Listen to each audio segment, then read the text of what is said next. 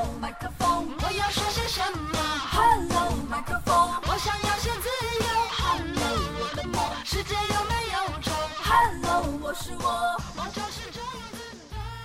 大家好，欢迎关注 FM 麦克没有风，我是主播山石，让我们一起继续分享蔡康永的说话之道。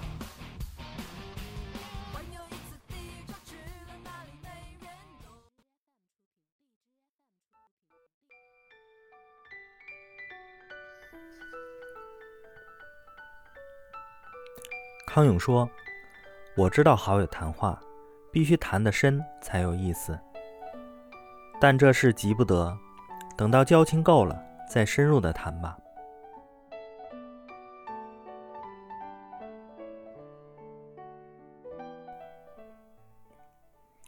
晴天今天第一天上统计学的课，上一上觉得教授长得很奇怪，又上一上。发现隔壁坐着同学长得很漂亮，晴天正想着要怎么跟这位漂亮的同学搭讪，刚好下课铃响了。晴天赶紧抓住机会，对漂亮同学露出白牙齿一笑，说：“刚刚上统计学这个教授长得好奇怪，整个人像马铃薯一样。”漂亮同学看了看晴天，说：“他是我爸。”说完就拿起课本走了。人生处处有地雷，如果你没有被炸到，那只是因为你没有踩到，不是因为你那区这么好都没地雷的。在大人的社交圈里，有时候问候对方的另一半都变成了高危险的问候，因为婚姻或者伴侣这些关系都挺脆弱的，随时会有变化。如果在一位女性濒临离婚时问候她：“你先生很好吧？”不管这位女性是否坚韧不拔，总是件残忍的事。而且更倒霉的是，你可能会非常无辜的从此变成这位女性眼中的讨厌鬼。她可能觉得你语言讽刺，可能觉得你语气是在可怜她，可能她觉得你知道了些什么她先生外遇的传闻，而再也不想见到你。当然，你是无辜的。但谁叫你走进了雷区？你为什么不聊聊正在流行的电影？在这件事情上，请不要模仿我们这些访谈节目主持人的作风。我们访谈时常常在扮演谈话的探险者，我们的工作就是交浅言深，就是迈开大步在地雷区中奔窜，看看引发地雷时谁被炸到。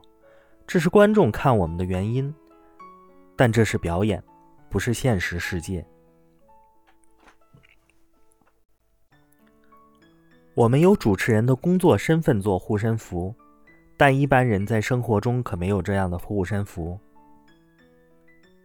我们录完影以后是可以斟酌剪辑，降低伤害的，但现实世界里一言既出是没有办法剪辑的。别人心里一旦对你有芥蒂，化解起来总是要费一番功夫，何苦？如果不想交浅言深的话，应该避开地雷有哪些呢？我的建议：第一，对方很容易有苦衷的，不方便对不熟人说的，比如财务状况、生什么病、感情状况、小孩的成绩等。第二。对方很容易强硬立场的，谈起来容易起争执的，比方对方支持哪个政治人物，支持哪个球队，讨厌哪个明星，信仰哪个信仰，吃素的攻击吃肉的，或者反过来吃肉的攻击吃素的等。很多欧巴桑不尊重这些界限，动不动问人家为何还不结婚，还不生小孩，一个月赚多少钱，房子买在哪？他们以为这样是跟人家熟络。但其实这样是他们变得更可怕的三姑六婆的原因。他们交浅，一年见不到一次，但他们很爱延伸。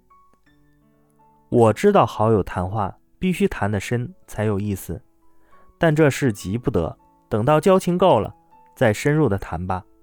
电视上的访谈节目应该打上警语：危险动作，请勿模仿。